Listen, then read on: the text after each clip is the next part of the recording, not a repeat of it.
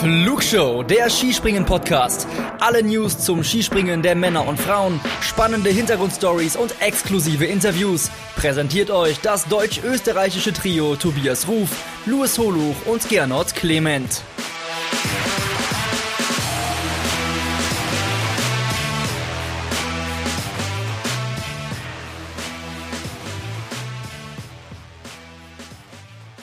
Eine positive Schneekontrolle und ein Aufnahmetermin zugleich. Na, wenn das mal kein gutes Omen für die anstehende Wintersaison ist, so muss man es ja formulieren.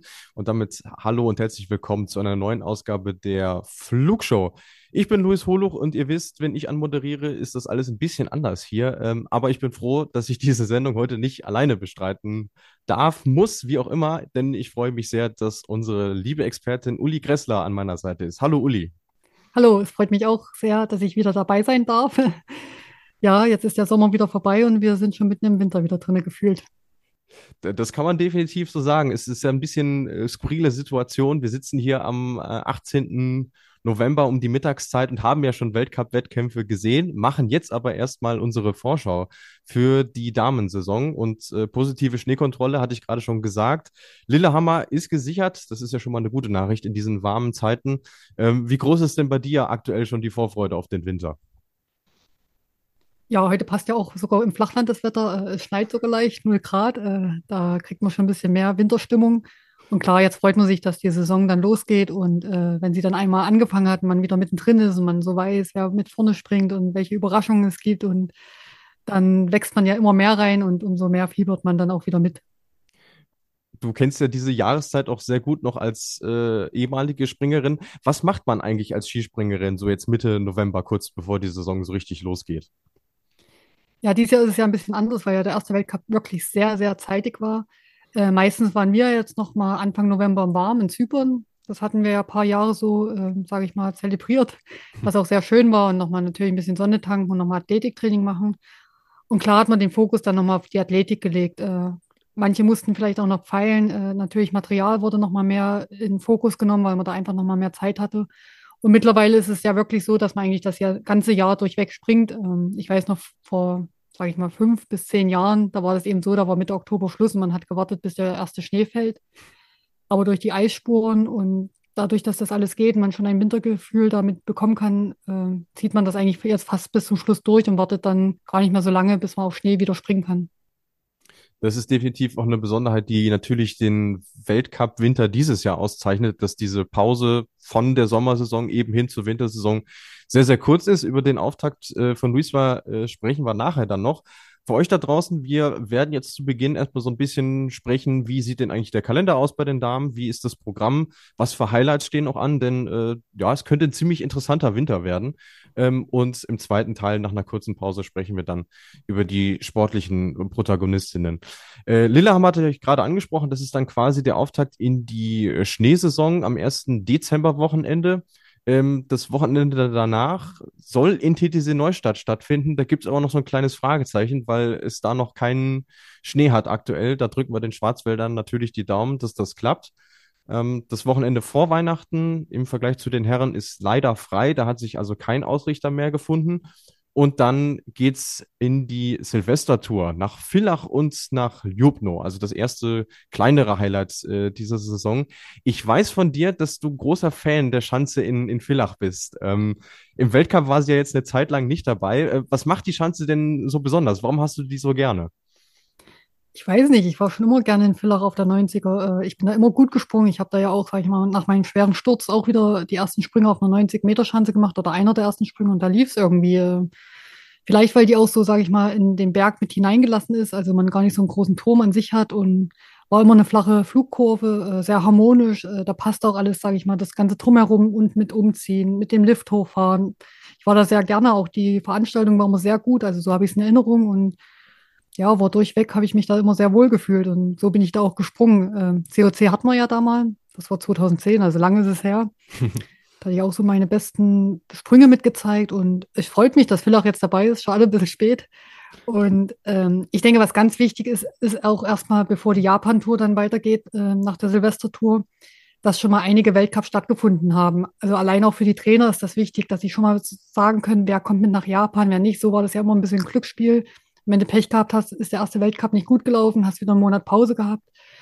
Und dann bist du nach Japan geflogen und dann war schon meistens äh, schon, wer hat die ersten Plätze für die WM gesichert. Und das ist jetzt eigentlich das Schöne, dass die Pause nicht so lang ist, dass man verschiedene Chancen drin hat und dass natürlich jedes Team, jede Teilnehmerin Zeit hat, auch sich anzubieten. Auch wenn man vielleicht nicht gleich am Anfang dabei ist oder mittendrin. Und ich denke, das macht für alle das Leben ein bisschen leichter und auch fairer, was dann auf Hinsicht der WM-Teilnehmer äh, entschieden wird.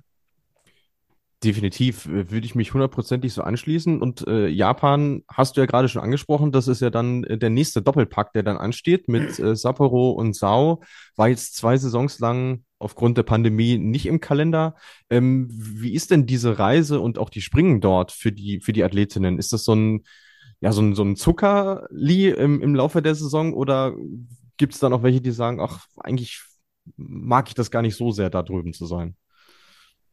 Ja, ich denke, das empfindet jeder für sich anders, aber Japan ist natürlich immer eine Reise wert, äh, vor allem wenn man vielleicht auch noch nie in Japan war. Also ich habe mich da immer drauf gefreut. Äh, zum Anfang war das ja immer Ende der Saison. Das hieß auch, man musste wirklich meistens unter den besten zwei, drei Springern in der Nation gehören, dass überhaupt der Verband dich noch darüber geschickt hat. Äh, jetzt ist es natürlich gleich am Anfang, das haben sie vielleicht auch so festgelegt, dass auch jede Nation seine besten Teilnehmerinnen und natürlich mit voller Anzahl rüberschickt, weil es ja dann doch entscheidende Wettkämpfe sind, was ich schon erwähnt habe, weil es ja doch dann schon für die Quali, gerade wenn auch ein olympischer Zyklus ist, äh, meistens ja dann schon Ende Januar Schluss mit äh, Meldung, wer für die Olympischen Spiele antreten darf. Natürlich ist die Reise äh, nicht ganz stressfrei, man fliegt lange hin, äh, man hat ja auch nicht lange Zeit, um anzukommen. Es sind ja jetzt auch ziemlich viele äh, Weltcups. Ich weiß auch in Zau, da war das Hotel dann irgendwann unten in der Stadt, dann ist man doch fast noch eine Stunde mal mit einem großen Bus angereist. Äh, das sind alles so auch, ähm, naja, schon was auch anstrengend ist, wenn man auch immer so kompakt äh, mit allen Nationen an die Schanze fahren muss, gerade wenn man erst hinten dran ist. Es sind schon auch sehr, sehr lange Tage dann in Japan. Und wenn man zurückkommt aus Japan, geht es ja gleich weiter. Und ich sag mal, hat man die Form und man ist gut drauf, dann steckt man das natürlich alles noch besser weg. Äh, hat man nicht so die Form oder man kränkelt vielleicht, dann ist natürlich Japan, was natürlich ganz schön reinhauen kann. Und man ist halt, man ist auch in dem Land, dann sage ich mal, wie gefangen. Also man kann nicht sagen, jetzt fliege ich nach dem Wettkampf zurück gleich und äh, mache nochmal eine Sondertrainingseinheit. Und auch selbst da drüben kann man nicht einfach sagen, jetzt trainiere ich nochmal extra irgendwo, was man vielleicht innerhalb Europa machen kann in den zwei Wochen. Hm. Ja, sehr spannend. Ich bin auch äh, gespannt zu sehen, wie, wie viel Zeit sie dann auch brauchen, um sich auf die Chancen wieder einzustellen, weil es ja doch ein bisschen Eigenheit ist da drüben auch. Was in Sau neu sein wird, und auch eine echte Weltcup-Premiere sein wird, ist äh, das Superteam. Das ist tatsächlich der erste Superteam-Wettkampf in der ganzen Saison, Männer und Frauen zusammengenommen. Ähm, für euch da draußen vielleicht nochmal das Format kurz erklärt. Also es ist nicht wie ein klassisches Teamspringen, dass es vier Teilnehmerinnen pro Team sind, sondern nur zwei. Dafür sind es dann allerdings drei Durchgänge. Nach dem äh, zweiten Durchgang wird das Teilnehmerfeld dann auf acht Teams reduziert nach dem ersten auf zwölf, wenn es denn überhaupt so viele sind. Das ist ja auch mal so die Frage. Ähm, ist jetzt eine Neuerung, die nach nur einem Test eingeführt worden ist. Äh, wenn du das jetzt so hörst und liest, ähm, findest du, dass das ein Format ist, was, was gut ist, vor allem jetzt auch speziell auf die Damen bezogen? Ah, also erstmal klingt es ja kompliziert. Ich glaube, um da wirklich durchzusehen oder um dann zu verstehen, wie das System funktioniert, ich glaube, da muss man auch erstmal ein, zwei, drei solche Wettkämpfe wirklich miterlebt haben und äh, angeschaut haben. Ich weiß ja, im Sommer war jetzt einer. Äh, den haben vielleicht auch die wenigsten so wirklich verfolgt. Ich denke, für die Damen ist natürlich jeder Wettkampf, der zusätzlich ist, äh, ein gewonnener Wettkampf. Andererseits muss man überlegen, egal ob Damen oder Herren, wenn man vorne in der Weltspitze mitspringt, hat man eben noch einen Wettkampf mehr und die anderen gucken wieder zu einen Tag. Ähm, wenn du dann vielleicht noch nicht mal die Qualifikation geschafft hast, äh, dann guckst du vielleicht sogar zwei Tage zu. Und gerade wenn du dann noch in Japan drüben bist, ich sehe es so ein bisschen zwiegespaltet. Also ich persönlich hätte dann lieber zwei, drei Teamwettkämpfe mehr gesehen, wo wirklich auch vier Springerinnen oder vier Springer am Start sind, weil erstmal haben dann mehrere Springerinnen und Springer die Chance, äh, einen Wettkampf zu bestreiten. Und ja, ich weiß jetzt nicht, ob da irgendwie was zu sehr gewollt ist, äh, dass man unbedingt noch ein Event hat und aber man muss jetzt schauen, wie sich es wirklich entwickelt. Vielleicht haben dadurch kleinere Nationen natürlich eine bessere Chance. Äh, bei drei Durchgängen kann man natürlich auch mal wieder schneller disqualifiziert werden. Ähm, ich denke, spannend wird es auf jeden Fall. Also gerade wenn die zwei Besten und es ist schon für die Besten schon extrem langer Tag dann, weil man muss ja überlegen, ich denke, es gibt einen Probesprung und dann noch die sechs Wertungsdurchgänge. Also hat man schon was ganz schöne Beine und wenn man dann vielleicht noch einen Weltcup vorne mitmischen möchte, also es kann schon gerade auch, wenn man mit Japan die drei Tage sieht, das ist schon nicht ohne, was da die Besten dann auch äh, absolvieren müssen. Und gerade auch Zao ist ja nicht immer leicht von Wetterbedingungen. Also was auch der Kopf dann mitmachen muss an den äh, Tag und überhaupt noch für die zwei Wettkämpfe danach. Also es ist schon ein volles Programm dann für die, die das mitspringen müssen. Oder dürfen. Dürfen in dem Fall, ja, definitiv. Es liegt ja dann auch in der Hand der Trainer zu entscheiden, wer dort mitspringen darf, weil es nicht gesagt ist, dass dann auch tatsächlich die besten beiden dorthin geschickt werden. Ist ja sicherlich auch eine Frage der Tagesform. Ähm, aber weil wir jetzt gerade so in diesem Komplex sind, Teamspringen, Superteam. Ähm, wir hatten letzte Saison gerade mal ein Teamspringen im Weltcup der Damen und diese Saison gar keins. Ich muss sagen, ich bin da kein großer Fan von, weil es irgendwo auch so ein bisschen die Entwicklung in der Breite ähm, behindert, was so die einzelnen Nationen angeht. Ähm, wie siehst du das? Ja, das habe ich ja ein ähm, bisschen schon drauf angesprochen, dass ich auch lieber zwei, drei Team-Events gesehen hätte. Weil man muss auch so sehen, jetzt ist das Superteam Japan drüben. Also reicht es eigentlich pro Nation, wenn man es mal ganz hoch rechnet, zwei Springerinnen rüber zu schicken. So sind andere Nationen dann doch gezwungen, wenn es ein Teamspringen gibt, mindestens vier, wenn nicht sogar, sogar fünf Springerinnen rüber zu schicken. Und den Teamwettkampf gibt es ja bei der WM und da hätte ich gedacht, dass es wenigstens ein, sage ich mal, wie wenigstens Probe, Generalprobe-Wettkampf-Team gibt. Und ähm, für die Nation und für die Entwicklung und natürlich auch für das Selbstbewusstsein jeder einzelnen Teilnehmerin ist so ein Teamspringen, glaube ich, Gold wert. Und ich hätte mir das lieber gewünscht als jetzt so ein Superteam zumindest das Mix-Team, weil es ja auch Bestandteil des äh, WM-Programms ist, haben wir zweimal in dieser Saison, beide mal auf deutschem Boden, wenn es denn klappt, in Titisee Neustadt und in, in Willingen. Und dann gehen wir den Kalender damit auch weiter durch. Nach Japan ist eine Woche Pause. Ich kenne dich ja schon eine Weile und weiß von dir, dass du das jetzt nicht die schlechteste Idee findest, weil es doch eine ziemlich anstrengende Reise ist. Äh, weiter geht's dann am letzten Januarwochenende in Hinterzarten. Das erste Mal auf der neuen Rothausschanze, die kleinste Großschanze der Welt. Und das Wochenende danach, äh, sehr spannend, die größte Großschanze der Welt in Willingen, auch eine interessante Kombination. Bevor wir dann nochmal einen Doppelpack auf Normalschanzen haben in Hinzenbach und Rüschnow vor der nordischen Ski-WM, dann abschließend noch die Raw Air und das Weltcup-Finale in Lahti. Also neu sind für euch da draußen eben die zusätzliche Station Villach bei der Silvestertour, dann eben ähm, das Superteam, dazu noch das Schiefling in Wickersund, worauf wir auch gesondert noch eingehen und die Großschanze äh, in Lahti. Wenn wir noch mal kurz auf dieses Thema ähm, Silvestertour für Schanzentournee zurückkommen. Es ist ja eine Zeit, in der das Skispringen sehr im Fokus steht. Äh, so viel wie das ganze Jahr eigentlich nicht. Und wir wissen ja auch, dass der Deutsche Skiverband und der österreichische Skiverband sich darauf geeinigt haben, dass man die Fischanzentournee tatsächlich auch einführt für die Damen. Auf deutscher Seite wissen wir schon, Garmisch-Partenkirchen und Oberstdorf sind die beiden Austragungsorte. Wie müsste denn aus deiner Sicht so eine Vierschanzentournee aussehen, damit du sagst, ja, das ist sinnvoll, ähm, so sollten wir es für die Skispringerinnen machen? Naja, äh, wir hatten das ja schon mal damals zum Abschluss in unserem Podcast eigentlich alle vier so gesagt, was jetzt ein bisschen schwierig geworden ist. Jetzt haben sie eben die Silvestertour ins Leben gerufen. Wie entscheidet man dann? Nimmt man das wieder weg? Äh, jetzt gibt es einmal die Silvestertour, dann gibt es die Raw Air. Äh, ist ja schon so schwer durchzusehen. Dann gibt es, glaube ich, noch Willingen Five. Ähm, ja, da irgendwo ein bisschen die Balance zu finden. Und wenn Sie, wenn Sie jetzt die Verschanztournee noch einführen möchten, machen sie es dann in dem Zeitraum? Das würde ich jetzt, sage ich mal, gegenüber Villach Loop mir auch ein bisschen unfair finden. Und ist es überhaupt händelbar, dass man wirklich sagt, Männer und Frauen am gleichen Tag, am gleichen Ort? Klar, wenn die Bedingungen passen, dann ist das bestimmt kein Problem. Aber man darf ja auch nicht vergessen, wenn Bedingungen mal nicht passen, äh, wie lange dann auch die Helfer an der Schanze stehen müssen. Die stehen dann nämlich wirklich von früh um sechs bis abends um zehn an der Schanze. Und die Leute muss man auch erstmal zusammenbekommen und finden. Ähm, Gerade, glaube ich, heutzutage, wo sich auch nicht mehr so viele Ehrenamtliche einfinden. Äh, ich denke, die Vier-Schanzentournee ist ja auch so ein Name, was jeder mit den vier Orten verbindet. Und ich denke, deswegen müssten auch diese vier Orte auch bei den Frauen drinne sein. Ob das nun wirklich zum kleinen Zeitraum sein muss oder ob das nur leicht versetzt ist, äh, da kann man sich ja streiten. Und ähm, da denke ich, sollte auch dann nicht das, äh, der Knackpunkt sein oder man enttäuscht sein, wenn das vielleicht nicht zum kleinen Zeitpunkt stattfindet. Aber es sollte auch nicht viel, viel eher oder viel, viel früher stattfinden. Also es sollte schon da so Ende Dezember, Anfang Januar dann auch für die Frauen stattfinden, ist meine Meinung. Aber wie gesagt, jetzt ist es eben schwierig, weil man hat jetzt was ins Leben gerufen mit der Silvestertour. Äh, wie handelt man das jetzt? Weil jetzt ist ja dann auch zum zweiten Mal sozusagen. Ja, das ist, finde ich jetzt ein bisschen schwierig eben. Ja, äh, sehe ich im Grunde genommen äh, genauso. Und äh, ich habe die These auch mal vertreten, wenn du das Ding für Schanzentourneen nennst, dann, dann müssen zwingend die vier Orte drin sein. Ob das jetzt die gleiche Reihenfolge ist und genau die gleichen Termine, bin ich bei dir, äh, lässt sich mit Sicherheit drüber streiten. Ähm, aber ihr da draußen habt uns dazu auch eine Frage gestellt. In dem Fall Jan-Niklas Weber hat gefragt, welchen Stellenwert hat das Silvesterturnier denn unter, unter den Springerinnen, zum Beispiel im Vergleich zur Raw Air? Ähm, weiß ich nicht, ob du da was zugehört hast, sonst kann ich da gerne noch was zu sagen. Dann sage ich gerne was dazu.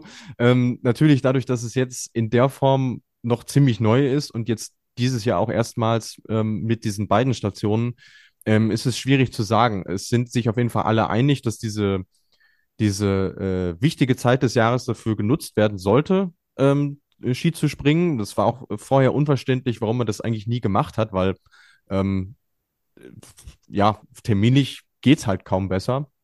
Ähm, aber man merkt schon, dass die dass die Raw Air allein dadurch, dass sie nur aus Großschanzen besteht, äh, bei den Springerinnen doch noch ein bisschen beliebter ist. Ich glaube, es gibt niemanden, der nicht gerne in Norwegen ist, ähm, sei es bezogen aufs Land oder bezogen auf die Schanzen, die da gesprungen werden. Deswegen hat es schon nochmal einen, einen etwas anderen Stellenwert. Dann bleiben wir nochmal beim Komplex äh, Raw Air, denn die kommt in diesem Jahr immer noch nicht in der Ursprungsform daher. Trondheim wird leider immer noch umgebaut und nicht rechtzeitig fertig für diese Saison. Aber die Raw Air ist in dieser Saison das Kriterium für eine Neuerung, nämlich das Skifliegen. Die besten 15 der Raw Air Gesamtwertung qualifizieren sich quasi für dieses Skifliegen mit der kleinen Einschränkung, sie müssen mindestens 18 Jahre alt sein, damit sie dort mitmachen dürfen. Äh, in Vikersund kriegen sie dann zwei Trainingstage, bevor es dann am 19. März den Wettkampf gibt. Ähm, jetzt auch mit in Verbindung mit der Schanze, findest du das Konzept, was man sich da überlegt hat, insgesamt schlüssig? Also erstmal finde ich es ja gut, dass es überhaupt jetzt mal ein Skifliegen gibt. Ähm, es wurde ja lange dafür gekämpft und sich eingesetzt. Äh, ich glaube, Carina Vogt oder auch Annette Sagen, Lindsay Wenn und wie sie alle heißen und auch unter anderem ich waren gerne Ski geflogen und hätten gerne die Chance erhalten, gerade wo man auch gesagt hat, wir sind jetzt in einer Topform. Ich hoffe natürlich, dass jede Athletin und jeder Trainer das auch richtig einschätzt, ähm, weil ich denke, es wird ja an die Raw Air gekoppelt, dass man sich dafür qualifiziert.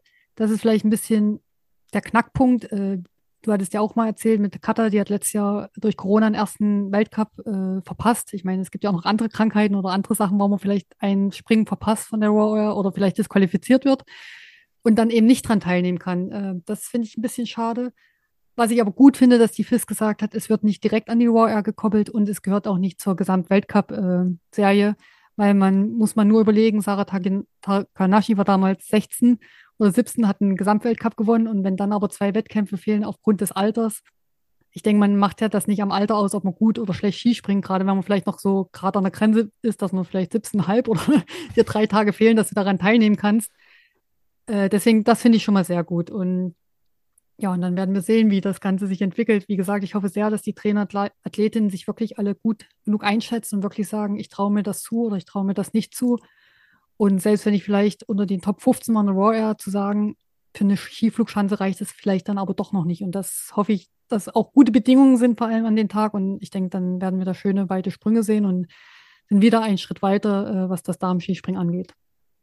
Ich hätte aber noch einen anderen Ansatz. Mein Vorschlag wäre gewesen zu sagen, ähm, macht doch ein eigenes Großschanzen-Ranking, zählt vorher alle Großschanzenwettbewerbe da rein und nimmt dann die besten 15. Denn äh, praktisches Beispiel, letzte Saison Katharina Althaus, äh, von der wir, glaube ich, alle sagen können, dass die das drauf hat, ähm, verpasst den ersten Wettkampf wegen Corona und ist nicht unter den Top 15 der Raw-Erwertung. Deswegen, mir ist das ein bisschen bisschen zu dünn als Bewertungsgrundlage, wenn ich ehrlich bin. Vor allem, weil es vorher nur zwei Schanzen sind, äh, die da gesprungen werden. Also das sehe ich so ein bisschen kritisch an der Sache. Ja, da hast du recht. Das wäre vielleicht sogar noch äh, die bessere Alternative gewesen, dass man wirklich sagt, man hat wie so einen kleinen Weltcup nur mit Großschanzen. Gerade weil ja dann auch Willingen reinzählen würde, was ja wirklich schon fast eine Skiflugschanze ist. Genau, ja. Und ähm, genau, das es wäre vielleicht sogar noch die beste Variante gewesen. Mir war das jetzt leider auch nicht so bewusst, dass das, oder was ja an sich dann gut ist, dass es dann doch so gesondert gesehen wird. Genau, also es zählt offiziell einfach nur als FIS-Competition, äh, also hat mit dem Gesamtweltcup ähm, und der Raw Air selber auch nichts zu tun. Also die Raw Air Siegerin oder die Raw Air Gesamtwertung kennen wir nach Lillehammer und man nimmt diese Wertung quasi als, als Kriterium. Das ist so der Hintergrund dazu. Sicherlich für euch da draußen auch nochmal gut zu wissen, bevor es da irgendwelche Verwirrungen gibt. Und ich bin mir sicher, ähm, wir werden, wenn es dann um die Raw Air geht, dann selber auch nochmal darüber sprechen. Und natürlich, das Ding, was das äh, Geschehen überstrahlt, ist die nordische Ski-WM in äh, Planica vom 21. Februar bis 5. März nächsten Jahres das größte Ereignis in der slowenischen Geschichte ähm, und für die Athletinnen und Athleten sicherlich auch ebenso besonders, weil seit 2014 sind auf diesen Schanzen keine Weltcups mehr gesprungen worden. Und ich habe natürlich mal nachgeschaut. Äh, du warst damals noch mit dabei. 15. und 17. auf der Normalschanze, äh, 6. auf der Großschanze. Äh, erstmal die Frage, welche Erinnerungen hast du noch an diese Wettkämpfe von damals? An sich nur gute. Äh, also die kleine Schanze habe ich nicht so gemacht, weil man da doch sehr hoch reinkommt. Ich glaube, das haben, sagen schon viele. Ich weiß jetzt gar nicht, ob sie noch mal was geändert haben. Äh, viele haben dann doch eher die 120er gemocht. Aber das ist auch schon eine ziemlich große 120er, muss ich sagen. Und äh, für mich war das damals 2014 eigentlich das beste Ergebnis in der Saison. Und das kam auch ein bisschen überraschend. Aber ich glaube, da ging es, also es ging schon noch um was, aber da bin ich einfach frei gesprungen. Habe auch ein bisschen die Olympischen Spiele vielleicht für mich persönlich abgehakt. Und ja, das war ein schöner Abschlusswettkampf damals noch. Gute Motivation für die neue Saison. Und ich denke mal, Planitzer äh, springt jeder gerne allein, was da an Zuschauern ist. Und ich denke mal, zur WM lassen sie es richtig krachen, weil jetzt, sage ich mal, die letzten zwei Jahre auch nicht durch Corona so Planitzer gelebt worden ist, wie man es aus dem Fernseher kennt oder wenn man live vor Ort war. Und ich denke, das wird seit langem mal wieder so eine richtig tolle äh, Skisprung oder nordische WM für alle Beteiligten, weil einfach die Zuschauer da sind, was leider Oberstdorf durch Corona nicht hatte. Sonst wäre das da sicher auch schon so gewesen. Aber man sagt ja, es ist einfach das Mecker des Skisprings und ähm, das hat jetzt auch Planitzer verdient, weil die ja auch wirklich Pech hatten mit der Skiflug-WM, wo es einfach ohne Zuschauer stattgefunden hat. Und da kann ich nur jeden Springer und jede Springerin gratulieren, die das da schaffen, zur WM zu fahren, allein dafür, um das mal mitzuerleben. Also ich höre auch bei dir raus, äh, du bist da großer Fan von, dass es jetzt endlich mal geklappt hat. Und ähm, ja, es, es, es passt in den Tenor, den im Grunde genommen alle haben. Alle freuen sich da riesig drauf für die allermeisten ist es eins, wenn nicht das Saisonziel schlechthin. Ähm, was mich in der Vorbereitung so ein bisschen verwundert hat, äh, es gibt vorher noch Wettkämpfe auf der, auf der kleineren Schanze. Die ist mit, äh, es war damals, als ihr da gesprungen seid, äh, Hills heißt 104. Jetzt im Laufe der Saison ist der HS 102 und im offiziellen Wett, äh, Wettkampfprogramm der WM wird sie mit HS 100 angegeben. Ich bin gespannt, worauf sie sich dann einigen. Aber, aber das nur dazu. Ähm, ja, und dann abschließend noch Lahti als Finale finde ich sehr spannend, weil äh, sehr überraschend. Ich hätte jetzt nicht damit gerechnet, dass wir den äh, finnischen Verband nochmal im Wettkampfkalender haben. Ähm, damals war es ja nur zur WM-Generalprobe, wenn ich mich äh, recht entsinne. Und jetzt ist es sogar die Großschanze. Ähm, ich glaube, du bist die nie gesprungen, ist das richtig? Nein, Lati war ich nie. Äh, ich hatte ja dann einen Unfall und dann, wo die Vorbereitung war und alles und die WM, äh, ah, das ja. war einfach in der Zeit, wo ich überhaupt erstmal schauen musste, dass ich wieder zurückkomme. Ja. Ähm, ja, ich denke, es ist ein bisschen schwierig, den als letzten Wettkampf, weil es ja auch bei den Frauen, glaube ich, nur ein Wettkampf ist. Also genau. nicht mal eine Doppelveranstaltung. Und dann war vorher das Skifliegen und ich glaube, ich weiß nicht, da fliegen vielleicht wirklich nur noch die hin, wenn es noch um Gesamtweltcup geht. Ähm, ich weiß nicht, ob wir da wirklich so viele Teilnehmerinnen sehen werden, nee, weil es ja jetzt auch nicht. Es dürfen auch nur die besten 30 starten, also es ist ein klassisches Ja, gut, aber ich ja. meine jetzt für ganz vorne. Äh, ja. Weil ja auch das Skifliegen dann war, äh, was bestimmt vielen dann sehr viel Kraft gekostet hat. Und für die, die nicht schief liegen gehen, ist ja wieder eine längere Pause auch dabei. Also, oder ja, ein bisschen Pause dabei. Ähm, vielleicht hätte man Lati dann irgendwie mit an die Raw Air koppeln sollen oder irgendwie anders, oder dass wenn es eine Doppelveranstaltung dort ist oder noch ein Mixteam oder ein Teamwettkampf, wo man sagt, jetzt schickt man nochmal alle hin. Das wäre vielleicht auch eine gute Lösung als Abschluss nochmal ein Teamwettbewerb, weil das würde auch nochmal natürlich, wie es im Planitzer ist, nochmal in der Nationenwertung vielleicht nochmal für sehr viel Spannung sorgen, weil es ja dann doch für den Sieger 400 Punkte gibt ich denke, das wäre vielleicht eine gute Lösung gewesen, anstatt nur ein Einzelweltcup wenigstens noch das Team, den Teamwettbewerb damit anzukoppeln. Ja, äh, hätte ich mich auch durchaus mit, mit anfreunden können. Aber gut, dann ist das der Abschluss. Wir haben insgesamt, äh, ich hatte es mir aufgeschrieben, 25 Einzel. Das wäre Rekord, wenn es denn alles so stattfindet. Zweimal Mixteam, einmal Superteam und leider keine klassischen Teamspringen. Ähm, und als letzten Punkt vielleicht noch, wir haben 14 der 25 Einzeln auf, auf Großschanze. Ähm, in meiner Erinnerung war es ja immer so, dass man versucht hat, so eine 50-50-Balance äh, herzustellen. Jetzt stelle ich mir die Frage, kommt dieser Schritt vielleicht noch ein bisschen zu früh oder findest du das sogar logisch, dass man das jetzt äh, so gemacht hat? Vielleicht ist es jetzt auch ein bisschen Zufall, gerade durch Willingen, weil ja Willingen jetzt auch keine kleine Chance an sich hat und da doch dann drei Wettbewerbe stattfinden. Hm. Äh, natürlich durch Raw Air findet jetzt alles auf großen Schanzen statt.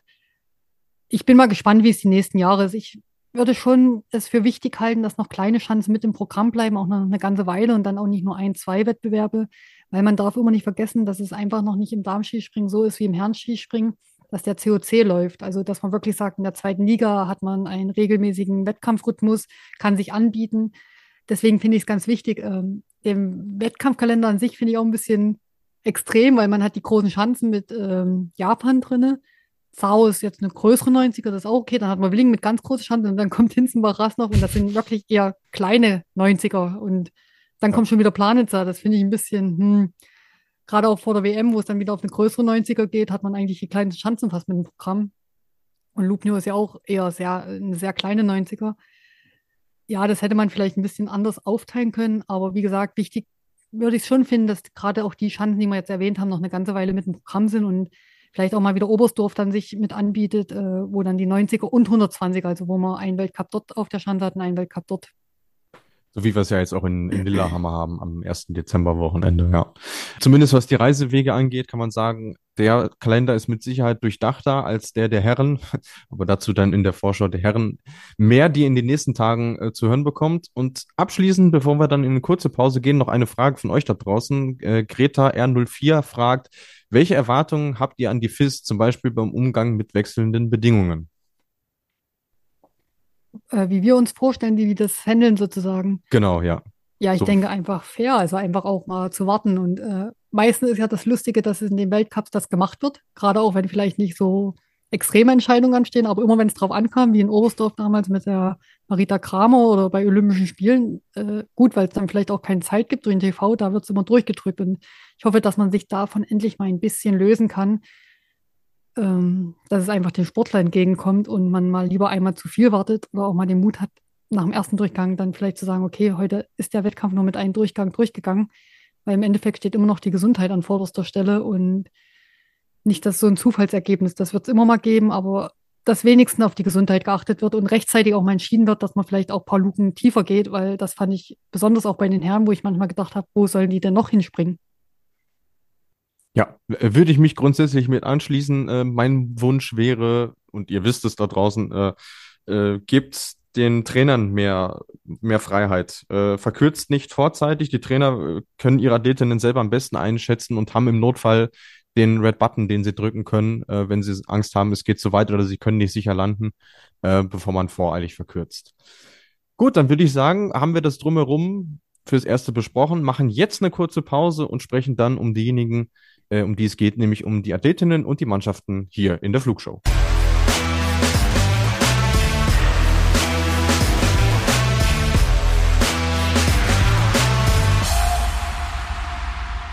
Ihr hört die Saisonvorschau der Damen in der Flugshow. Bei mir, Luis Holuch, ist immer noch unsere Expertin Uli Gressler zu Gast und wir wollen jetzt darüber sprechen, was denn die Athletinnen und die Teams so auf dem Kasten haben. Und das Skurrile an dieser Vorschau ist ja, äh, dass wir quasi so eine kleine Stichprobe an Ergebnissen schon haben, nämlich aus dem Hybrid-Weltcup in, in Wiswa. Äh, Gernot, Tobi und ich ähm, sind mit diesem Event nicht so wirklich warm geworden, haben genügend Aspekte gefunden, die uns nicht so gefallen haben. Ähm, wie ging es dir denn? Ja, mir hat es ehrlich gesagt auch nicht so gefallen. Ich glaube, es wäre eine Lösung gewesen, wenn ich jetzt sage, dieser Weltcup wäre jetzt äh, Ende November angesetzt worden und es ist noch kein Schnee. Und da kann man ja heutzutage wirklich überlegen, ob es Sinn macht, da Tonnen an Schnee anzukarren. Äh, unter diesem Aspekt zu sagen, okay, dann lasse ich das Springen auf Matten stattfinden. Das finde ich, aber es war ja von vornherein so geplant. Und da finde ich, erstmal war die Pause vielleicht auch ganz schön kurz äh, zwischen Sommer und Winter. Jetzt hat man auch wieder drei Wochen eine Pause, wo nichts passiert. Äh, die FIS hat es ja immer begründet aufgrund der Fußball-WM, dass man einfach äh, sag mal, die ersten sind, aber ganz ehrlich, wie viele wissen jetzt, dass vor zwei Wochen ein Weltcup stattgefunden hat und Whistler ist ja eh noch so ein bisschen eine eigene Chance. Ich habe die Ergebnisse und die Springen verfolgt. Es, glaube ich, tut sich schon ein bisschen rauskristallisieren, wer dieses Jahr mit vorne springen könnte, aber ich würde vieles auch noch gar nicht so auf die Goldwaage legen und ich hoffe, dass es nächstes Jahr, also dass es nicht von vornherein einfach so geplant ist, sondern einfach eigentlich nur als so, sage ich mal, Notlösung, wenn wirklich so früh kein Schnee stattfindet, dass man dann wirklich trotzdem die Weltcups äh, stattfinden lassen kann, ohne dass sie gleich ausfallen. Ja, also wir glauben jetzt mal dem, was äh, FIS-Renndirektor Sandro Pertile gesagt hat, dass das äh, ein Ausnahmefall sein wird. Also sowohl jetzt bezogen auf diese Saison, es wird keine weiteren Weltcups auf Matten geben, als auch zukünftig, zumindest was jetzt diesen Termin angeht. Aber natürlich die große Frage, um die sich alles dreht, ist in diesem Winter, wer macht denn das Rennen? Und deswegen hat uns Benny Scherb auch gefragt, seht ihr einen spannenden Kampf um den Gesamtweltcup oder wird sich wieder eine Athletin hervortun? Was ist dein Gefühl, Uli? Ich denke, es wird dieses Jahr spannender. Also ich glaube, wenn sich eine Athletin hervortut, und das war aber auch, fand ich letztes Jahr immer so, dass das eh nicht gleich von Anfang an äh, sichtbar wurde. Das hat meistens doch zwei, drei Weltcup-Wochenenden gedauert. So war es meistens, fand ich auch bei den Herren. Und ich finde immer bei den Herren ist wie bei der Vierschanzentournee nochmal so ein Neustart der Saison. Und bei den Frauen wird es vielleicht auch dieses Jahr dann so die Silvestertour sein, wo man dann wirklich sagen kann, die könnte jetzt das Rennen um den Gesamtweltcup machen. Jetzt finde ich es einfach noch ein bisschen zu früh. Also ich kann mir nicht vorstellen, wenn ich ehrlich bin, dass die Eva Pinkelnick das jetzt so die ganze Saison durchzieht. Und was ich auch gesagt habe, äh, Whistler ist wirklich eine sehr eigene Chance. Also manche mögen die gar nicht. Deswegen die Ergebnisse äh, würde ich noch gar nicht so hoch ansehen. Aber klar, äh, wer da gut gesprungen ist, wird auch, denke ich, jetzt erstmal in den nächsten Wochenenden von dabei sein. Äh, ja, würde ich mich anschließen. Also ich sehe gerade aktuell jetzt auch niemanden, der den anderen so weit im Vorhinein ist, dass äh, ich sage, yo, die ähm, macht das jetzt einfach so, die marschiert die Saison durch. Ähm, ich glaube, dafür äh, sind sie alle auch noch nicht ganz gefestigt genug. Und wie es laufen wird, werden wir am Ende sehen und schauen uns jetzt ein paar Teams ähm, einzeln an. Und ähm, du hast das Stichwort gerade schon geliefert, Eva Pinkelnick. Äh, das ÖSV-Team wäre das erste, über das ich gerne mit dir sprechen möchte, denn Natürlich, sie haben die Titelverteidigerin mit Sarah Marita Kramer in ihrem Team und natürlich auch die aktuelle Trägerin des gelben Trikots, was Eva Pinkelnick ist. Und deswegen hat uns und La auch gefragt, glaubt ihr, können Eva Pinkelnick oder Marita Kramer um den Gesamtweltcup mitspringen? Ja, es ist wirklich, also Eva Pinkelnick hat mich sehr überrascht, gebe ich auch zu, aber ich kann mir nicht vorstellen, dass sie das wirklich die ganze Saison, auch gerade weil so viele Großschanden dabei sind, äh, das durchzieht. Äh, das glaube ich fast nicht. Und Marita Kramer hat mir im Sommer, also die hat mir erst gut gefallen, aber dann war sie doch ein Klintal überraschend sehr weit hinten. Deswegen habe ich sie auch gar nicht so unter die Top 3 mitgenommen und zumindest nicht ganz vorne gesetzt.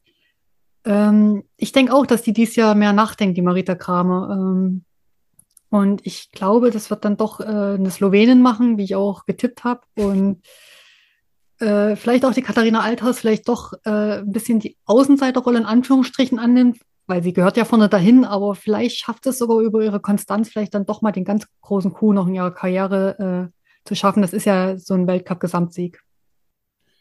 Definitiv. Und es wird natürlich auch viel drauf ankommen, wer hält physisch durch, weil es ist schon eine ziemlich lange Saison auch. Und ja, gerade wenn es vorne so eng ist, äh, kannst du mit Konstanz natürlich äh, sehr vieles retten. Und äh, da bin ich mir bei den Österreicherinnen auch aktuell nicht ganz sicher.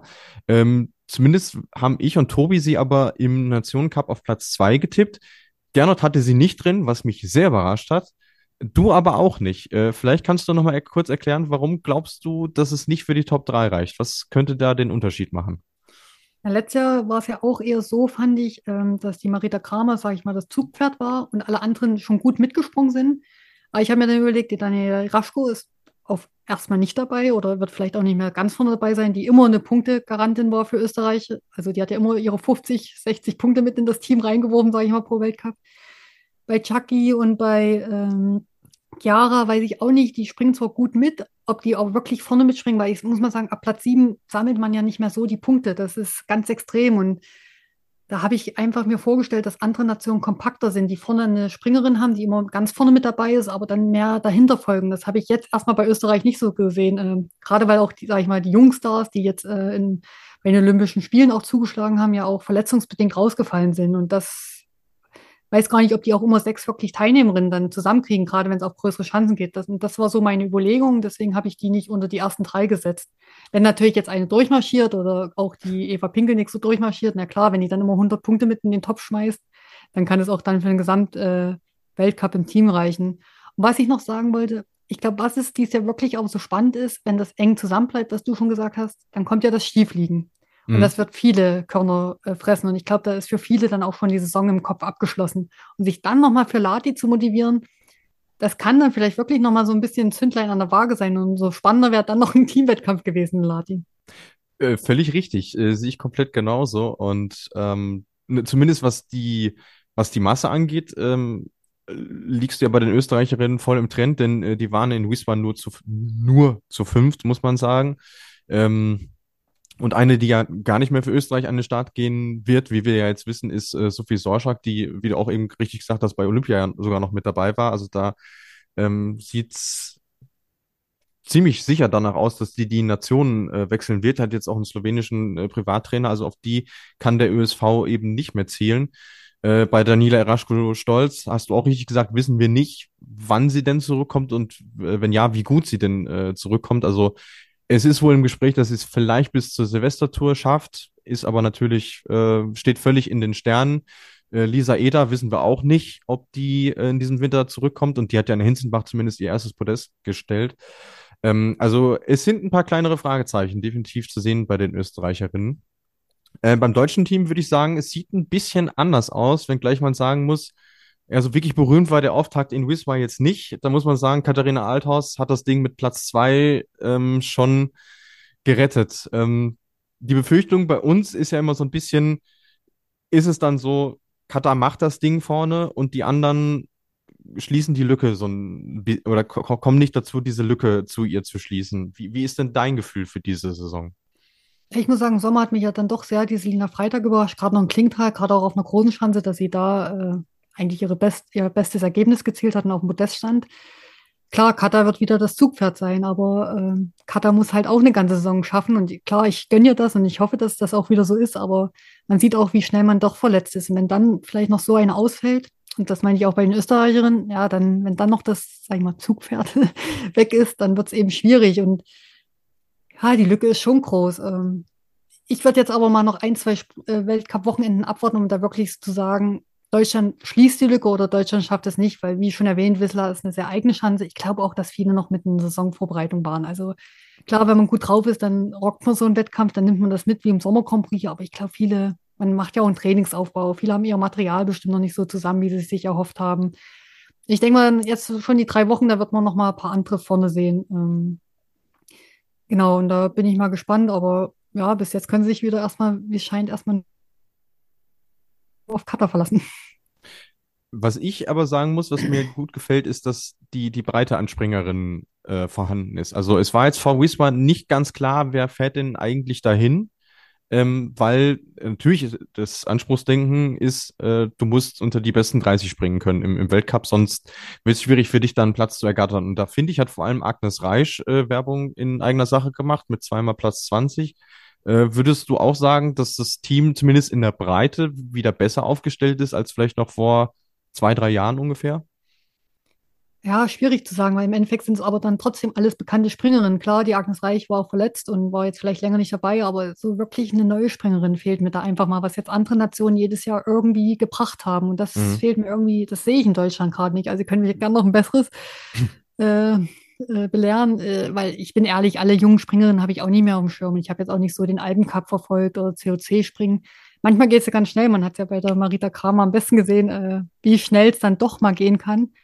Und das würde, glaube ich, auch dem deutschen Team mal gut äh, tun, nochmal, dass es irgendwie nochmal jemand anderes schafft, wo man einfach sieht, äh, die herangeführt wird, was ja mit der Selina, ich meine, die ist auch noch sehr jung, das darf man nicht vergessen, auch äh, äh, eine Luisa Görlich, äh, die haben ja auch noch Zeit, sich zu entwickeln. Und selbst wenn das erst in fünf Jahren ist, äh, dann sind die ja immer noch Mitte 20. Also ist ja jetzt nicht, dass wir nur aus alten Springerinnen bestehen, aber ja, so ein, zwei Jüngere noch. Ich hoffe, dass da noch ein bisschen Abwechslung kommt. Und das ist vielleicht auch das Gute. Die Weltcup-Saison ist sehr lang. Vielleicht bekommt die eine oder andere dann noch ihre Chance, gerade auch auf den kleineren Schanzen, äh, in Rasnach und Hinzenbach. Da sehe ich eher so, wo vielleicht dann das Team doch mal gewechselt wird. Ja, zumindest einen Namen, der äh, hier im Podcast auch schon aufgetaucht ist, weil ihn tatsächlich Selina Freitag erwähnt hatte, als wir sie bei uns im Interview zu Gast haben, ist äh, Sina Kichel aus Oberstdorf. Die war im Sommer Grand Prix in Rumänien auch äh, mit dabei. ist dort auch unter die Top 20 gesprungen und ist äh, 15 Jahre jung. Also vielleicht wäre das eine, auf die man mal ein Auge werfen könnte zukünftig. Wäre natürlich, wäre natürlich schön. Da bin ich ganz bei dir, weil ähm, auch das, das Thema ist bei den Damen das gleiche wie bei den Herren. Es sind, äh, wenn man so salopp sagen möchte, immer dieselben sechs, sieben Nasen. Da wäre es dann schön, wenn man jemand Neues sehen würde. Genau, und das meine ich ja. So eine 15-Jährige, die hat jetzt überhaupt nicht den Druck, selbst wenn die keinen Weltcup springen dieses Jahr sieht, die hat nicht den Druck. Aber wenn man ihr vielleicht die Chance gibt, gerade, das meine ich ja mit kleinerer Chance, vielleicht auch Villach mal oder in Rasnov oder wo man sagt, man tut auch mal die anderen schonen, äh, weil ja dann es auf die WM hingeht, dann muss man ja natürlich gucken, wie man im Gesamtweltcup äh, gerade steht. Äh, wenn man da dann solchen Springerinnen oder Athletinnen mal eine Chance gibt. Ich denke, Lati ist dafür ein bisschen ungeeignet mit einer 130er zum Abschluss. Manchmal macht man es ja dann noch zum Abschluss. Mhm.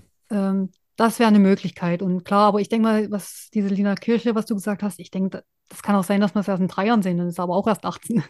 Ja, Eben, also das ist definitiv eine, die die Zukunft noch vor sich hat. Und ich bin dann auch gespannt, ähm, was gilt aber für alle Nationen, wo sie dann ihre nationale Gruppe äh, schicken werden. Wobei bei Deutschland, denke ich mal, wird es ziemlich sicher auf Hinterzarten äh, hinauslaufen, allein aufgrund der Schanzengröße. Äh, eine Nation, die das in den letzten Jahren eigentlich immer gebracht hat, äh, junge Gesichter, neue Gesichter mit reinzubringen, äh, war das Team aus Slowenien. Aber bei denen musste man nach dem äh, Auftakt in Wismar sagen, das war nicht weltberühmt, was die äh, sich da zusammengesprungen sind. Äh, aber wenn man sich unser Tippspiel anguckt, und du hattest es eben auch schon angedeutet, wir haben sie alle auf Platz 1 im Nationen Cup getippt. Trotzdem könnte man natürlich provokant fragen, äh, sind die vielleicht selber von sich auch ein bisschen zu sehr überzeugt gewesen? Oder würdest du sagen, dieser Auftakt, das ist tatsächlich nur ein Ausrutscher gewesen auch? Ich denke, die Slowenen sind mir im Sommer zu gut gesprungen. Also auch gerade noch in Klingtal haben die sich so stark präsentiert. Ähm, deswegen denke ich, dass, was ich schon gesagt habe, die sind auch alle noch in der Vorbereitung. Dann äh, war es ja relativ warm in Wisla. Mhm. Da ist ja auch die Eisspur nicht so vom Gefühl her. Das, also ich habe mich da auch zum Beispiel immer sehr schwer getan und die Slowenen sitzen ja sehr, sehr aggressiv in der Hocke. Und wenn die vielleicht auch nicht so das Fahrgefühl hatten an dem Tag, weil eine Eisspur zieht dann einfach nicht so ab, wenn es da eben 10 Grad plus sind, dass sie gar nicht so ihre Sprünge zeigen konnten. Und ich denke, das kann dann jetzt, wenn es dann auch hoffentlich kälter wird und äh, der Winter dann wirklich anfängt, glaube ich, sieht das ganz anders aus. Also können uns ja vielleicht in zwei Wochen nochmal unterhalten. Ich denke, das hat schon auch ein bisschen mit der Antwortposition zu tun und dass die da einfach auch nicht so reingefunden haben. Klar, ein bisschen enttäuscht war ich auch, aber ich denke, es wird ein großer Punkt mit gewesen sein. Und das ist einfach auch, ja, wenn es nicht abzieht, dann hat die oder der Springer einfach nicht so das Gefühl, so sich raus, sage ich mal, rauszuspringen, wie man das vielleicht kennt.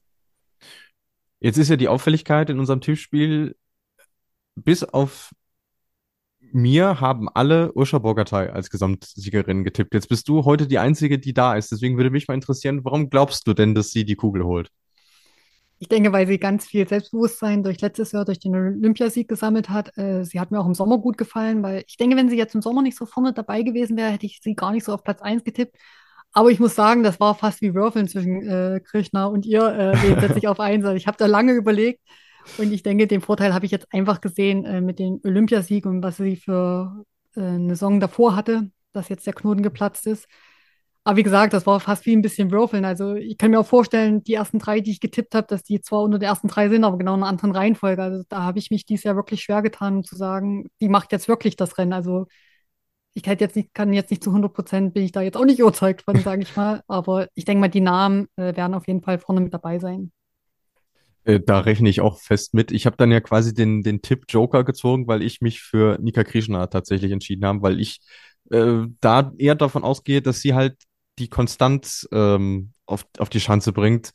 Ähm, die hat selten Wettkämpfe dabei, wo du denkst, oh, das war jetzt aber nicht, nicht gut. Also selbst an einem schlechten Tag springt die halt noch in die Top Ten und das kann gerade bei so einer Saison ähm, den, den Unterschied machen. Und was ich bei denen auch als Gesetz sehe, ist, wenn nichts Gröberes passiert, das Team für die WM, weil die, die, haben vier so starke Springerinnen, die sich von alleine aufstellen, eben mit, mit Bogatay, mit Krishna, mit Klinetz, die auch äh, sehr gut zurückgekommen ist, ähm, und Nika Prioc. Also äh, ich glaube, wenn da nichts passiert, wie gesagt, ist das das Quartett, auf die die Sloweninnen da setzen werden. Ja, und wegen Nationenwertung, die haben halt eigentlich immer sechs Springerinnen am Start. Und ich glaube, die haben immer noch zwei im Petto, die auch dann wenigstens unter die Top 30 mitspringen können. Und ja. deswegen war das auch im Tippspiel meine Überlegung, sie auf Platz einzusetzen. Und wie du schon sagtest, auch mit Österreich, äh, wenn es dumm läuft, kriegen die vielleicht manchmal sogar nur vier Athletinnen an den Start. Und deswegen war das so ein bisschen mein äh, Hin und Her. Aber wo ich auch denke, Österreich kann genauso Platz 3 schaffen oder so, das war dann auch wieder so, so ein bisschen Bauchgefühlentscheidung bei mir beim Tippspielen. Ja, ähm, so viele Top Ten Plätze wie Slowenien, nämlich drei, haben in Wismar die Norwegerinnen erzielt, bei denen ich so ein bisschen den Eindruck habe, die schweben so ein bisschen unter dem Radar. Also bei uns im Tippspiel nur Gernot äh, hat sie äh, in die Top 3 getippt. Ähm, weil du eben von dieser Kompaktheit gesprochen hast, würdest du sagen, Norwegen ist so ein Team, mit, gerade mit den vier Springerinnen, die jetzt da waren, ähm, die da vielleicht sogar Österreich einen Vorteil gegenüber hat? Ja, das denke ich schon, weil ich glaube, dass die auch noch zwei weitere Springer mit am Start bringen. Aber die haben mich wirklich in Whistler äh, positiv überrascht, muss ich sagen, dass sie so weit vorne sind. Hätte ich gar nicht mit gerechnet, weil der Sommer war, glaube ich, auch nicht ganz so gut. Äh, dann auch hm. Maren Lundby fand ich jetzt auch nicht so verkehrt für den ersten Weltcup überhaupt wieder. Ich denke, da wurde auch viel auf sie geschaut. Da habe ich ja auch schon ein paar Mal gesagt, Whistler ist eh eine eigene Chance. Ähm, und ich denke, die Maren Lundby macht das dann über ihre Erfahrung trotzdem. Vielleicht ist sie jetzt gar nicht so am Anfang dabei und tut sich vielleicht auch ein bisschen schwer, aber ich denke, das ist eine, die sich in der Saison so reinfuchsen könnte und dann so peu à peu, äh, wenn es ihr natürlich Spaß macht, was jetzt im Kopf und wie ihr das nun wirklich gefällt, das weiß ja keiner so wirklich. Das weiß sie vielleicht noch nicht mal selber. Vielleicht sagt sie auch nach der Hälfte der Saison, ach, das andere Leben war doch schöner oder das ist mir jetzt doch zu viel. Ähm, das, das weiß ich jetzt nicht. Auch wenn sie jetzt, sage ich mal, wirklich da mit voller Leidenschaft wieder dabei ist, ist das, glaube ich, eine Springerin, die sich so peu à peu vielleicht sogar auf die WM hin auch dann so ein bisschen als Geheimfavoriten mit entpuppen könnte. Ähm, ob gewollt oder nicht, zumindest das hat sie ja in der letzten Saison, die sie voll mitgesprungen ist, äh, geschafft. Dort ist sie kein einziges Mal aufs Podium äh, gesprungen und hat dann bei der WM aber Silber und Gold abgeräumt in den Einzelentscheidungen. Also ich sag mal, wenn man es einer zutrauen muss, dann, dann ihr. Also äh, ich muss auch sagen, sie hat mich sehr beeindruckt in, in Wiswa. Vor allem die Art und Weise, wie sie äh, gesprungen ist und auch gelandet ist. Also das sah, das sah richtig gut aus. Ich bin sehr gespannt, wie es bei ihr äh, laufen wird. Und ich meine, Celia Opset war die erste Siegerin in dieser Saison. Also die hat sich auch schon mal angemeldet. Anna Odine Ström ist in die Top 10 gesprungen, Terminian Björset auch. Und sie haben beispielsweise noch eine Erin Maria Quandal in der Hinterhand, die jetzt auch erst äh, aus der Verletzung kommt. Deswegen ähm, ärgere ich mich gerade selber, dass ich sie nicht unter die Top 3 getippt habe im Nationencup. Das, das ist ein Versäumnis von mir, das gebe ich zu. Und vor allem die Norwegerin, die können Großschanze. Das, mhm. können, das können die Slowenen auch sehr gut und das können auch die Norwegerinnen. Das kann nämlich auch nicht jede Nation wirklich, dass die da viele Springerinnen haben, die Großschanze können. Und das sehe ich auch bei den Deutschen vielleicht so ein bisschen die Gefahr, äh, dass da doch viele Springerinnen für die Großschanze einfach noch nicht so weit sind oder nicht ihre Leistung abrufen können aus verschiedenen Gründen. Und das können auch die Norweger und die Slowenen. Also, und ich denke, für die Maren war das jetzt auch gar nicht so schlecht, dass erstmal jemand ganz anders vorne ist und weil, oder zwei vorher sind in Norwegen, aber dass sie mit dabei ist, dass sich nicht alles so auf sie konzentriert. Und ich denke, die Norweger können vielleicht so ein bisschen auch das Überraschungsteam in der Saison werden. Ja, und jetzt mit Lillehammer kommt vielleicht der Heimweltcup sogar zur rechten Zeit, dass sie da sogar nochmal ein Ausrufezeichen setzen können. Also kennen die Schanze so gut wie niemand anderes. Äh, Großschanze ist da auch wieder mit dabei. Also von daher, ja, dürfen wir uns, glaube ich, auf was freuen von denen in dieser Saison. Dann hätte ich als letztes auf dem Zettel noch das Team aus Japan. Äh, für uns Europäer vielleicht immer so ein bisschen unergründlich, aber was ich sehr spannend fand, ähm, sie hatten jetzt in Wiesbaden tatsächlich das erste Mal ein Gesicht mit dabei, was zumindest im Weltcup vorher noch nicht so präsent war, und zwar Ringo Miyajima, die ja auch von uns den Adler der Woche bekommen hat für ihren neunten Platz.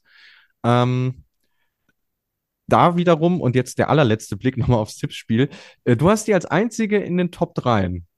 Was, was hat dich dazu bewogen? Warum weichst du da so sehr von unserer Meinung ab? weil ich Ahnung habe. Nein, Quatsch.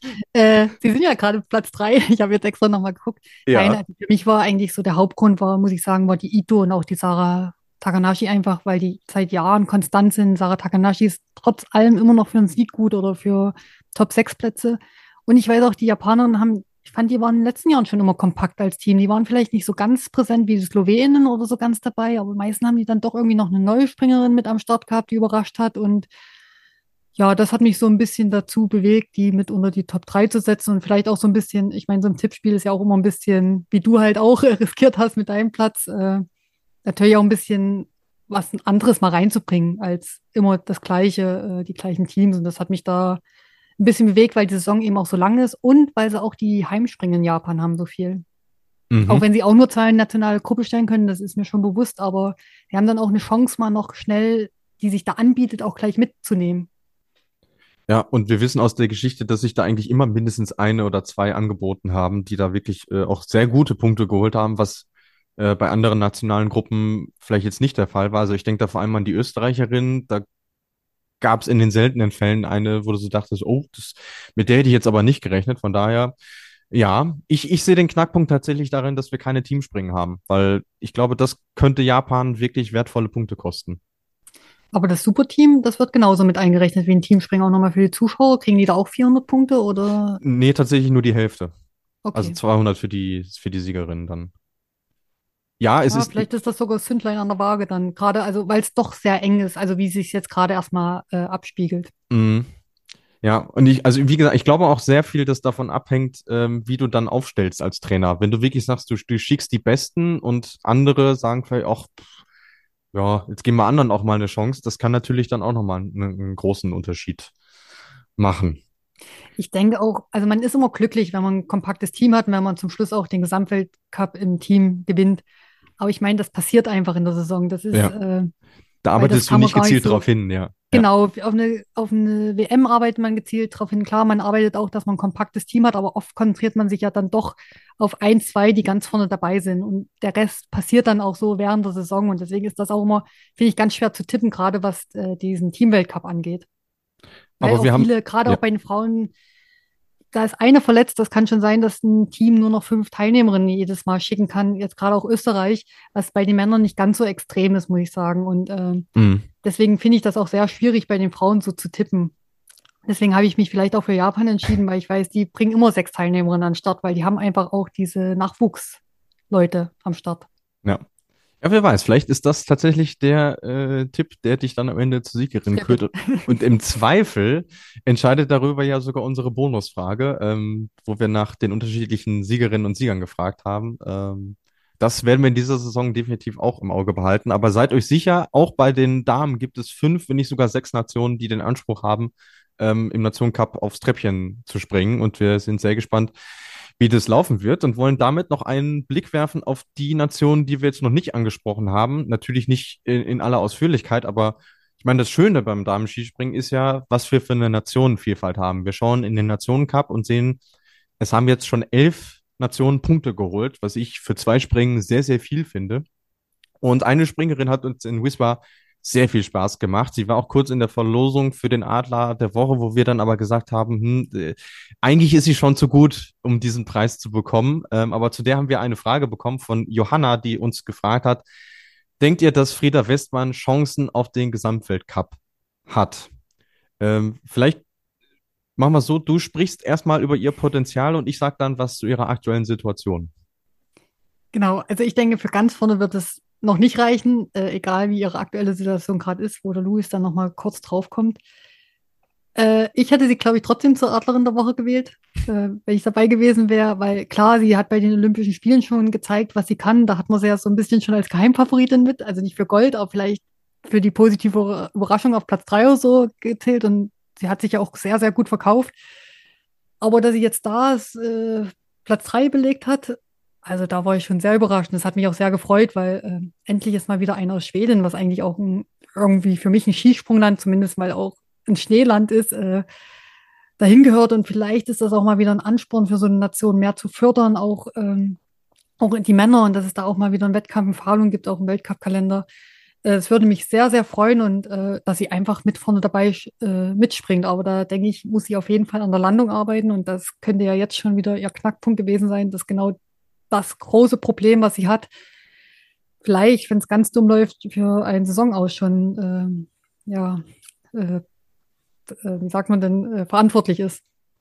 Ja, wir wollen es nicht hoffen, ähm, aber du hast die, äh, Johanna hat die Frage natürlich gestellt, bevor wir jetzt diese Nachrichten bekommen haben vom schwedischen Verband, denn äh, Frieda Westmann hat sich wohl in Wiswa eben bei diesem letzten Sprung der ihr ironischerweise diesen dritten Platz beschert hat, äh, am Knie verletzt. Ähm, eine erste Untersuchung hat jetzt ergeben, dass das Kreuzband wohl heile ist, aber der Meniskus eben nicht.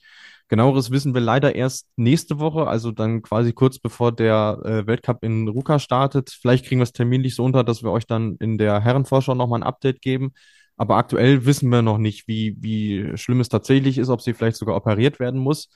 Ähm, und das wäre natürlich ein, ein, großer Rückschlag für sie. Sie hat ja auch eine Verletzungshistorie mit zwei Kreuzbandrissen. Und gerade deshalb hat es mich sehr gefreut, dass sie dieses Podest jetzt mal erzielt hat. Sie war vorher äh, dreimal Vierte und man fragte sich so, was muss sie denn tun, damit es endlich mal reicht.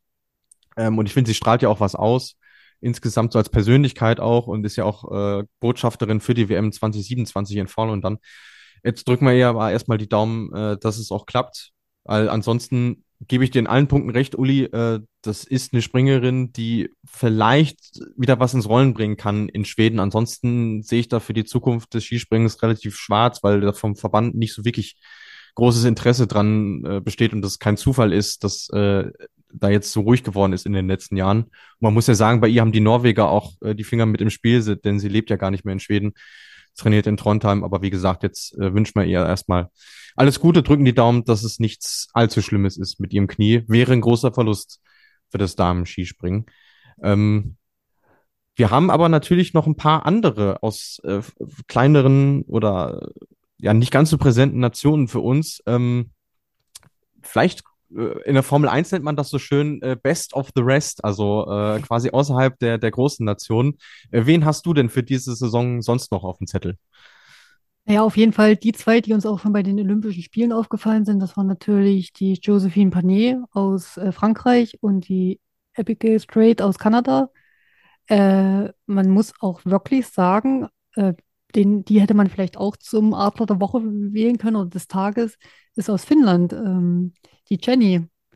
Mhm. Also, dass die auf einmal so weit mit vorne springt, zumindest jetzt mal in den ersten zwei Wettkämpfen und dann auf so einer großen Schanze. Also ich weiß nicht, ob ihr sie auf dem Schirm hattet. Ich hatte sie jetzt nicht so, ehrlich gesagt. Und natürlich dann äh, eben die Japanerin, die Miyayami Ringo. Ja. Die, die würde ich jetzt mal. Und was du auch schon gesagt hast, bei der Österreicherin, die Hanna Wiegel. Das ist ja mal ein neues Gesicht, nochmal ein neues Gesicht aus Österreich. Man hat immer gedacht, die machen nichts in, in der Nachwuchsgewinnung, aber irgendwie bringen sie dann doch jetzt jedes Jahr äh, äh, irgendjemand mit an die Weltspitze heran und das ziemlich schnell und dann doch immer auch zwei. Ja, ja, zu unserer finnischen Freundin äh, sei natürlich noch gesagt, ähm, die ist jetzt, glaube ich, die einzige, die tatsächlich jetzt schon auf Schnee äh, trainieren kann. Äh, sie wohnt ja in Rovaniemi, ist sicherlich kein großer Nachteil erstmal. Ähm, äh, wird sie mit ein paar Schneesprüngen nach, nach Lillehammer reisen, vielleicht sogar als einzige. Wir, wir, wir wissen es noch nicht, aber ähm, war auch kurz in der Diskussion tatsächlich für den, äh, für den Adler.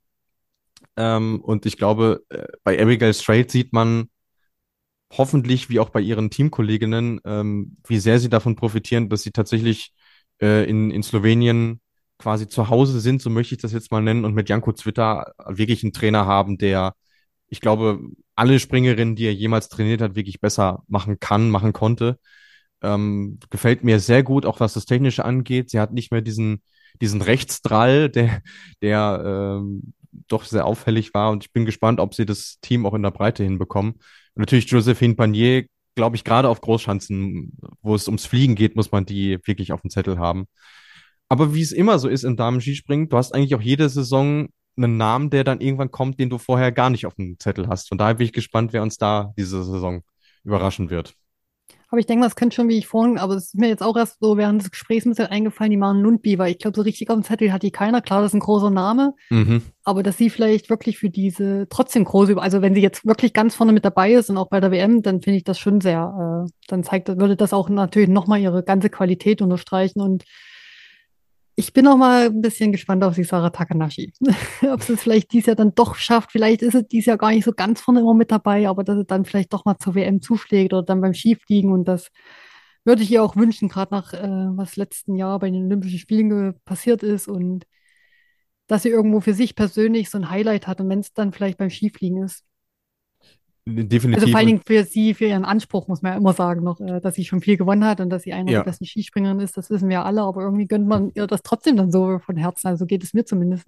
Ja, definitiv. Und wir werden spätestens zur WM auch wieder über diesen Fluch, wenn es denn einer ist, äh, sprechen, wenn es dann wieder darum geht, holt sie jetzt endlich mal diesen großen Einzeltitel, der ihr halt noch fehlt, mit Ausnahme des, des Gesamtweltcups. Und äh, sie hat ja auch nochmal sehr offen gesagt, äh, wie schwierig dieses Olympia-Trauma, so möchte ich es jetzt mal nennen, auch äh, zu bewältigen war, dass sie da wirklich äh, psychologische Hilfe in Anspruch genommen hat, was ja auch äh, um Gottes Willen nichts, nichts Schlechtes ist. Dafür gibt es diese Leute ja.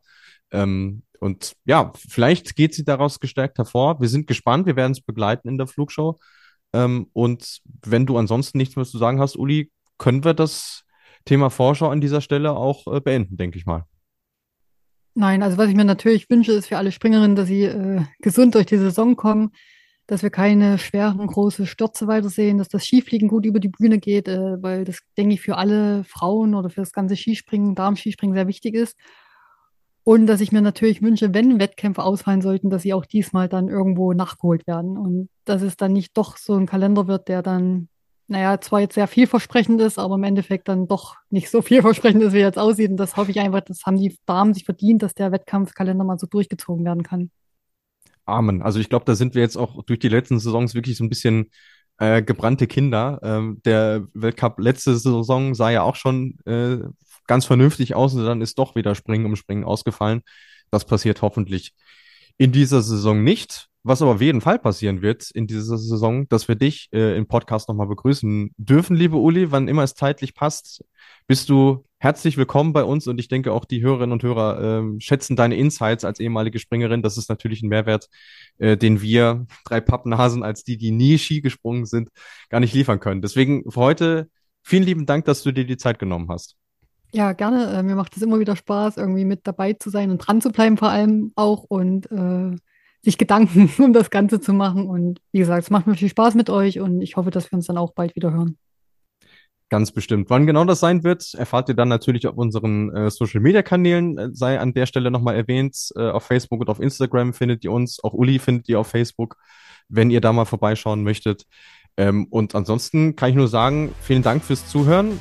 Wir hoffen, diese Vorschau hat euch gefallen und dann hören wir uns auch schon in der nächsten Woche wieder mit der Vorschau für die Herren ähm, und einen kleinen Vorausblick auf das Springen in Ruka. Bis dahin gilt wie immer in der Flugshow, fliegt soweit es geht. Bis zum nächsten Mal.